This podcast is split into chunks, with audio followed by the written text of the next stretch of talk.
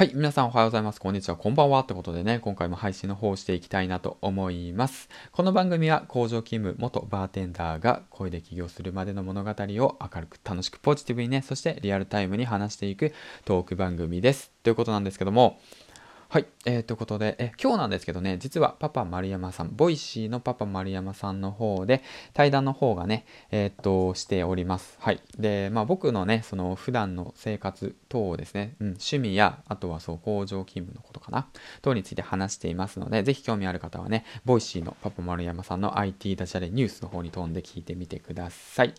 はい。と、それと同時にね、オーディオマーケティングサロンというものを今立ち上げております。もし興味ある方は声をかけてください。はい。あとですね、もう一つ、完全クローズの、えー、っと、まあ、サロンの方をね、立ち上げ準備しております。そちらの方もね、興味ある方はお声かけください。はい。ということで、えー、っと、まあ、今回なんですけども、えっと、育児休暇をね、取得したことによって起きた環境の変化等についてね、話していきたいなと思います。はい。ということで、実はですね、今日で育児休暇が終わります。はい。で、そしてね、明日からまた工場に戻されるわけなんですけども、うん、まあ、そうなんですよね。育児休暇をね、取得する前と後でね、心境の変化と、あと、まあ、チャレンジしたことによる、その心境の変化についてね、話していきたいなと思うんですけど、皆さんね、やはりね、新しいことを挑戦、チャレンジする上でね、あの、ハードルが高く感じると思うんですよね。うん。まあ、特に工場勤務サラリーマン、わかりますよ。僕も工場勤務サラリーマンですからね、社内で初で育児休暇を取得したわけなんですけども、まあ、いろんなこと言われましたよ。あ、お前、がまた取ったらどうするんだとかねこんな忙しい時期にだとかね、まあ、そんな風に言われて戻ってきたらお前の仕事がないぞだとかね圧力かけてきたりだとかねまああるあるですよあるある、うんまあ、そんなまああるあるとあってまあでもね、まあ、僕がえー、っとまあ環境を変えたいっていうその強い思いのもと育児休暇の方を取得しましたうん。まあその僕の場合なんですけども環境の変えてねすごく良かったなと思っております。もうガラッとパラダイムシフトが起きましたね。もう視点を変えるようになりました。あ僕はやめても生きていけるんだっていう形ですね。まあもちろん育児休暇でね、あの国から補助金の方、お金の方はもらえるんですけども、まあビビたるものですよね。だいたいまあ66%で税金がなくなるから、えっ、ー、と、確かね、市民税だけ払わなくちゃいけないんですよね。あとの税金はね、えっ、ー、と、免除されるんで、うん。だからでも80%はもらえるんですよ。でかといってね僕のもともとのね給料がえー、っとまあざっくり言うと手取りで19万だからその80%だから大体1 5 6万ぐらいになっちゃうのかな。それで家族4人を養うってなると結構辛いんですよねやっぱり。うんうんうんうん。まあその環境の中でやっぱりねそのまあやろうかやめないのかそのチャレンジするのかチャレンジしないのかっていうことねすごい迷ったんですけどもまあ、僕はチャレンジしました、うん、なぜチャレンジするそのきっかけ、まあ、後押しできたのかっていうとその当時のね今の現状を変えたいって強く願ったからですね、うん、強く願ったからこそ行動していきましたね。うん。だからやっぱりね、その、誰かが後押ししてくれるわけでもないんですよ。あなたが決めなくちゃいけないんですよ。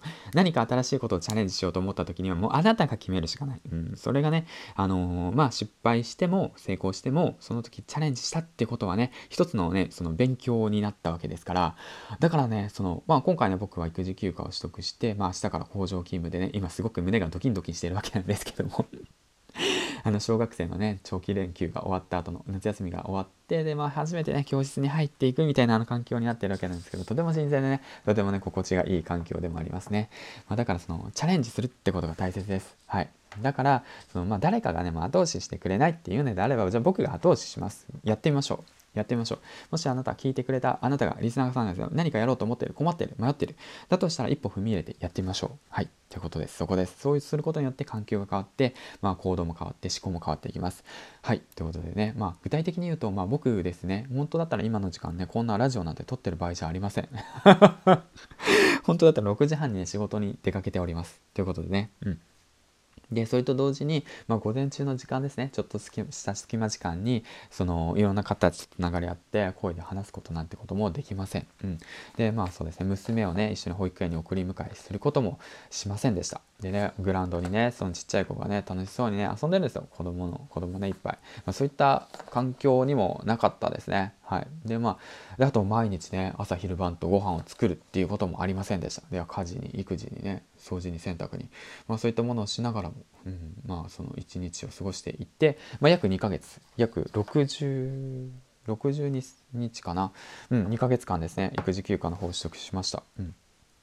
まあ結論、まあやっぱやっみなきゃわからない。だからやってみましょう。うん。まあざっくり抽象的なんですけども、まあそこなんですよ。難しいこと考えてもしょうがないんですよ。まあ僕は難しいこと考えずに動くタイプなんですけど、うん。とにかくとにかくやってみるってことそこが大切なのかなと思ってます。